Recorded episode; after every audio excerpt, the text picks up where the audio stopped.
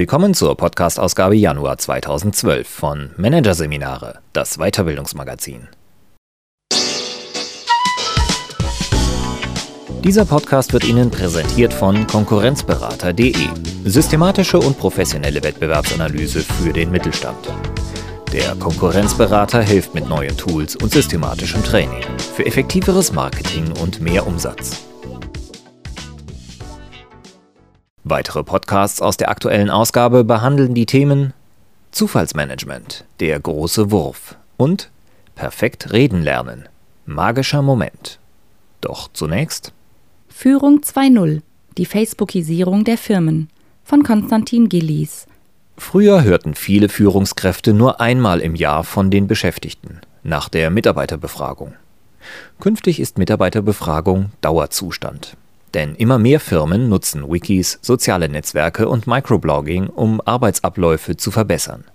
Mit den Werkzeugen des Web 2.0 ziehen auch dessen Regeln in die Unternehmen ein und verändern die Ansprüche an Führung.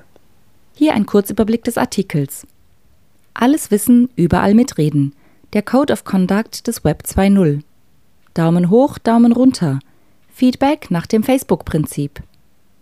Kompetenz via Kollaboration. Warum Rheinmetall seine Mitarbeiter vernetzt. Das Ohr am Mitarbeiter.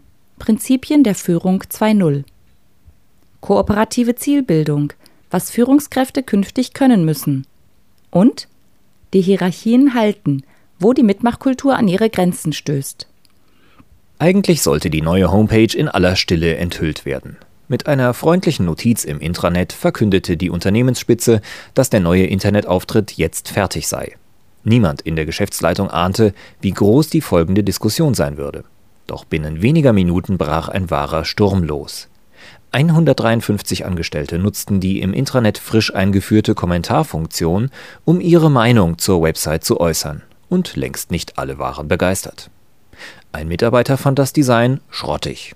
Ein Kollege bemängelte total veraltete Technik. Andere Mitarbeiter starteten kurzerhand eine Online-Abstimmung mit eindeutigem Ergebnis. 88 Prozent der Teilnehmer waren dafür, zum alten Webauftritt zurückzukehren. Dieser Fall ist nicht fiktiv. Er fand genau so bei T-Systems Multimedia Solutions statt. Wir sind ganz schön ins Schwitzen gekommen, erinnert sich Christine Rogge. Die Marketingleiterin der Telekom-Tochter war gezwungen, sofort zu reagieren. Zusammen mit der Geschäftsleitung sichtete sie alle Kritikpunkte und versprach der Belegschaft im Intranet bis zum nächsten Tag, 12 Uhr, eine Liste mit Verbesserungen umzusetzen. Um 12.01 Uhr kamen schon die ersten Nachfragen, lacht Rogge. Mit Mitarbeitern, die besonders harsche Kritik geäußert hatten, telefonierte die Managerin sogar persönlich, um ihre Verbesserungsideen einzusammeln. Der diplomatische Kurs brachte den Erfolg. Nach einer Woche waren die gröbsten Kanten am neuen Webauftritt ausgebügelt. Aus der Belegschaft kam sogar vereinzelt Lob. Für die erfahrene Managerin markierte der Vorfall einen Wendepunkt. Die Firma hat uns gezwungen zu reagieren, erklärt Rogge. So etwas hätte es vor zehn Jahren nicht gegeben. Ganz einfach, weil damals kein Rückkanal existierte. Der Fall illustriert einen wichtigen Trend. Die Zeiten, in denen Chefs nur einmal im Jahr von ihren Angestellten hörten, nämlich nach der Mitarbeiterbefragung, sind endgültig vorbei. Mitarbeiterbefragung entwickelt sich zum Dauerzustand. Treiber der Entwicklung ist das sogenannte Enterprise 2.0, die interne Vernetzung des Unternehmens. Immer mehr Firmen nutzen auch interne Wikis, soziale Netzwerke und Microblogging, um Arbeitsabläufe zu verbessern. Doch mit den Werkzeugen des Web 2.0 ziehen auch unweigerlich die Regeln des Mitmachnetzes ein. Mitarbeiter erwarten Transparenz, wollen ständig von ihren Chefs informiert werden und deren Entscheidungen selbstverständlich kommentieren. Die Unternehmen werden Facebookisiert, fasst Wolfgang Prinz, Professor am Fraunhofer Institut für angewandte Informationstechnik, kurz FIT, die Entwicklung zusammen. Was das für die Führungskraft von morgen bedeutet, erlebt Marketingleiterin Rogge schon heute. T-Systems Multimedia Solutions setzt intern Social Media Tools ein, die derzeit in anderen Betrieben allenfalls geduldet werden. Die Mitarbeiter sind es gewohnt, dass die Geschäftsleitung sie einmal pro Woche per Blog informiert, gibt Rogge als Beispiel. Zu vielen Entscheidungen holt die Geschäftsführung das Feedback aus der Belegschaft ein.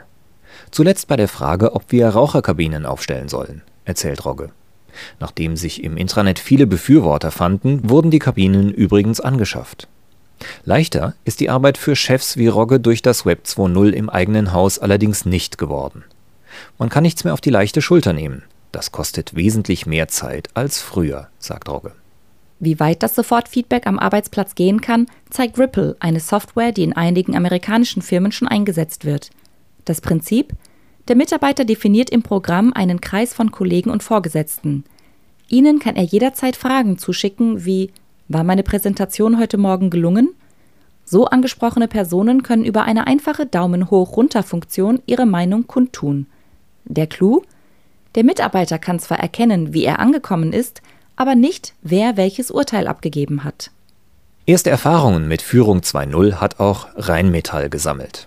Beim Düsseldorfer Automobil- und Rüstungskonzern wurde vor drei Jahren eine umfassende Kollaborationsplattform im Intranet eröffnet, mit Wikis, Microblogs im Stil von Twitter und virtuellen Teamräumen. Jeder Mitarbeiter kann sich im digitalen Raum unter seinem richtigen Namen äußern. Es gibt keine Redaktion, die kontrollierend eingreift. Mit dieser Offenheit ist Rheinmetall bislang gut gefahren. Dass die Mitarbeiter im Netz nur noch Privates machen, nehme ich nicht wahr. Es werden nur Dinge mit Geschäftskontext gepostet, berichtet Markus Bentele, Corporate CIO und Chief Knowledge Officer. Er hält die Einführung der sozialen elektronischen Werkzeuge nicht für ein nettes Gimmick, sondern schlichtweg für unerlässlich. Sein Argument? In jedes Unternehmen drängt derzeit eine neue Generation, die Probleme nicht analytisch löst, sondern mit Hilfe ihres persönlichen Netzwerks. Und das wird nun einmal online organisiert. Denen muss man die passenden Werkzeuge geben, sonst können sie keine Probleme lösen, betont Bentele. Studien bestätigen, wie wichtig vor allem jungen Mitarbeitern die Webtools sind. 21 Prozent der Arbeitnehmer etwa würden einen Job ablehnen, wenn das Unternehmen Social Networks wie Facebook und private E-Mail-Nutzung während der Arbeitszeit verbietet, ergab kürzlich eine Studie der IT-Sicherheitsfirma ClearSwift. Für Führungskräfte bedeutet das, in den nächsten Jahren mehrgleisig zu fahren. Sie müssen die Werkzeuge für elektronische und reale Zusammenarbeit zur Verfügung stellen. Soll zum Beispiel etwas besprochen werden, findet ein herkömmliches Meeting in einem Sitzungsraum statt und parallel dazu eine Webkonferenz, in die sich jeder einklinken kann. Wobei Rheinmetallmann Bentele beobachtet, dass längst nicht immer das Alter der Mitarbeiter über den persönlichen Arbeitsstil entscheidet. Manchmal sind es auch die 60-Jährigen, die die Webkonferenz nutzen und die 30-Jährigen kommen persönlich. Die neue Offenheit wird das Tagesgeschäft von Managern in Zukunft stark verändern. Wenn ein Geschäftsführer im Jahr 2020 seinen Rechner morgens einschaltet, dann sieht er nicht nur die aktuellen Umsatzzahlen, sondern auch, wie die Stimmungslage in der Belegschaft aussieht. Bei T-Systems MMS wird an dieser Vision mit einem sogenannten Newsroom bereits gearbeitet. Wir prüfen und publizieren ständig, was die Mitarbeiter sagen, auch in ihren öffentlichen Blogs, berichtet Rogge. Viele Manager werden also dazulernen müssen. Es gibt keinen Pausenknopf mehr, sagt Ralf Karabas, Geschäftsführer des Beratungsunternehmens Synergie Bonn. Will sagen, der Chef muss ständig in die Belegschaft hineinhorchen und im Zweifel offen, schnell und ehrlich reagieren. Aber eigentlich sind das Dinge, die auch die Führungskraft 1.0 beherrschen musste, sagt Karabas.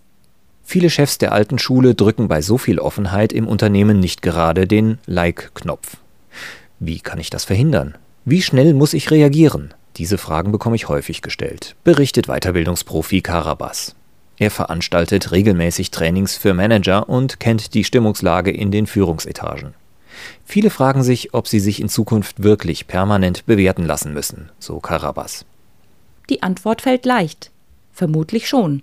Denn der Vormarsch der Mitmachkultur lässt sich auf Dauer nicht aufhalten. Wenn die Mitarbeiter intern ihre Meinung nicht äußern können, dann tun sie es einfach außerhalb, erklärt Fraunhofer-Experte Prinz. Nicht zuletzt das Beispiel von T-Systems beweist das. Für die Umfrage hätten die Mitarbeiter auch ohne weiteres ein kostenloses Webtool verwenden können. Die Geschäftsleitung hätte die Abstimmung also, selbst wenn sie gewollt hätte, nicht verhindern können. Ähnlich wird es bei anderen Firmen ablaufen. Gibt es keine Web 2.0 Werkzeuge intern, organisieren die Mitarbeiter ihr soziales Netz einfach selbst, indem sie eine Betriebsgruppe auf Facebook, Xing oder Google Plus gründen. Nachteil? In diesem Fall sendet der digitale Flurfunk irgendwo in den Tiefen des Netzes, wo das Management drohende Probleme eventuell nicht bemerkt. Dann doch lieber die Angestellten im Intranet mitreden lassen. Welche neuen Aufgaben entstehen dadurch für Führungskräfte?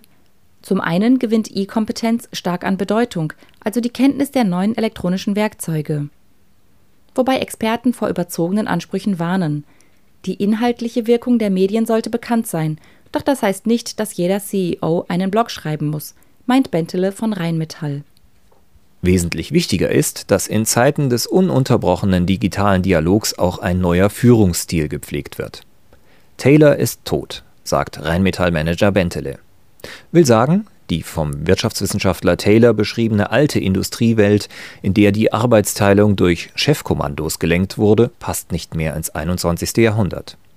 Es geht in Zukunft nicht mehr darum, Arbeitspakete zu verteilen, sondern um kooperative Zielbildung, so Bentele. Thorsten Petri, Professor an der Wiesbaden Business School, bestätigt diese Einschätzung.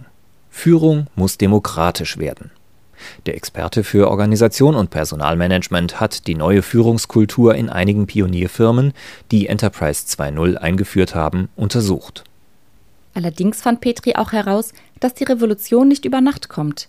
In Firmen, in denen Mitarbeiter über digitale Plattformen vernetzt sind, herrscht zunächst viel Unruhe, bis die Führungskräfte gelernt haben, welche internen Diskussionen sie aufgreifen müssen und welche nicht. Mit der nötigen Transparenz tut man sich vielerorts ebenfalls noch schwer. In einer Umfrage der Wiesbaden Business School gaben 52 Prozent aller Befragten an, die nötige offene Kommunikation sei noch nicht realisiert. Vor dem Hintergrund seiner Untersuchungen weist Experte Petri auf die Grenzen der Mitmachkultur hin. Es geht nicht darum, die Entscheidungen an die Mitarbeiter zu delegieren, das bleibt die Aufgabe der Führungskraft. Auch überzogenen Träumen von totaler Selbstorganisation erteilt er eine Absage. In den Unternehmen, die wir untersucht haben, hat Enterprise 2.0 zwar die Art, wie innerhalb der Hierarchien interagiert wird, verändert, aber nicht die Hierarchie selbst. Fazit Führen über Zielvorgaben, Vertrauen statt Kontrolle, der Kern von Führung 2.0 klingt bekannt. Schließlich wird dieser Ansatz unter Schlagworten wie Theorie Y schon seit Jahrzehnten von Managementdenkern propagiert. Insofern bringt die Facebookisierung der Arbeitswelt nichts wirklich Revolutionäres. Das findet auch Hochschullehrer Petri. Die Entwicklung weg vom autokratischen Führungsstil war auch schon vorher im Gange, aber die sozialen Medien beschleunigen sie deutlich.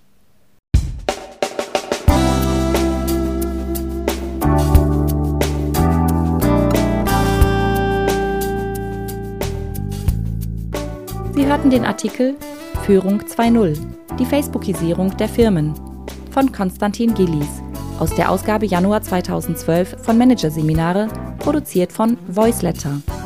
Weitere Podcasts aus der aktuellen Ausgabe behandeln die Themen Zufallsmanagement, der große Wurf und Perfekt reden lernen, magischer Moment.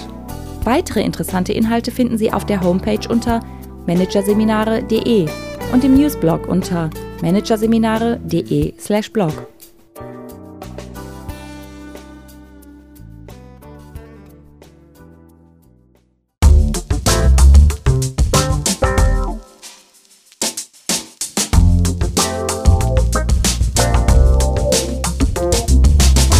Das war der Podcast von Managerseminare, das Weiterbildungsmagazin, Ausgabe Januar 2012. Dieser Podcast wird Ihnen präsentiert von www.konkurrenzberater.de. Konkurrenzanalyse als Navigationssystem für den Wettbewerb.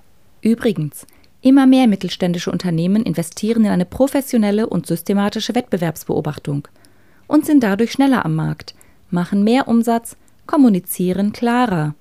Mehr Informationen, Beratungs- und Trainingsangebote zum Thema Konkurrenzanalyse finden Sie unter www.konkurrenzberater.de www.ftf.de